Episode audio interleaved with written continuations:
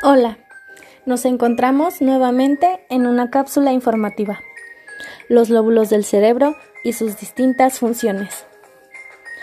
Para ello, es importante conocer las partes que conforman el cerebro. Podemos ayudarnos de alguna imagen para ubicarnos correctamente. El cerebro está dividido en hemisferio derecho e izquierdo.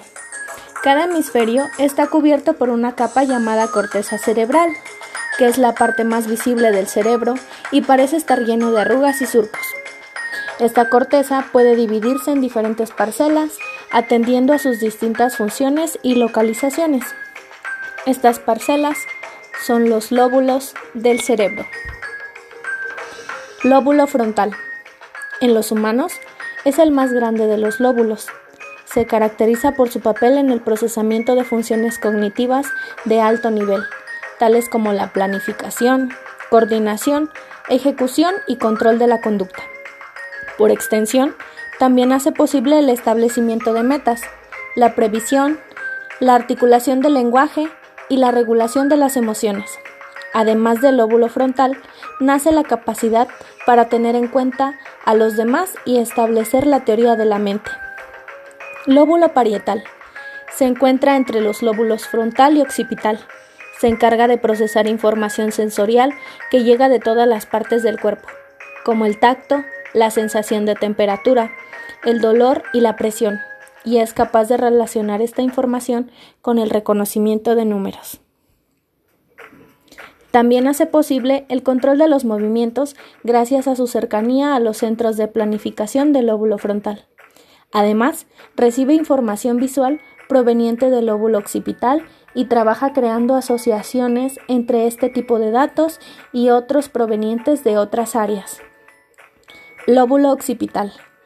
Es el menor de los cuatro principales lóbulos y se encuentra en la zona posterior del cráneo, cerca de la nuca.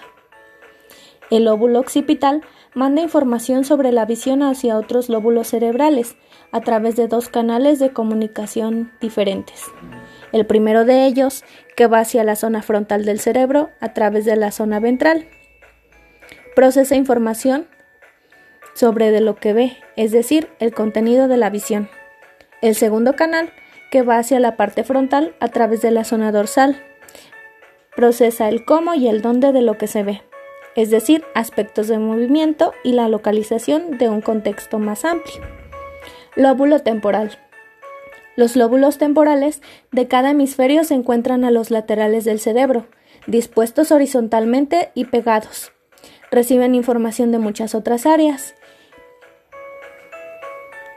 Por lo tanto, juegan un papel en el reconocimiento de rostros y voces, pero también en el recuerdo de palabras. La ínsula la ínsula es una parte de la corteza que queda oculta entre el resto de lóbulos del cerebro y para verla es necesario apartar entre sí los lóbulos temporal y parietal. Es por eso que frecuentemente no es tenida en cuenta como un lóbulo más. Está pegada a estructuras encargadas de hacer posible la aparición de emociones y probablemente se encarga de mediar entre esta y los procesos cognitivos que se realizan en el resto de los lóbulos del cerebro. Recordemos, el cerebro es el órgano más importante del sistema nervioso y del cuerpo humano. Está formado por dos hemisferios cerebrales alojados en el interior de la caja craneana. Lóbulo frontal, parietal, occipital, temporal. ¿Sabías que la corteza cerebral extendida cubriría entre 1800 y 2300 centímetros?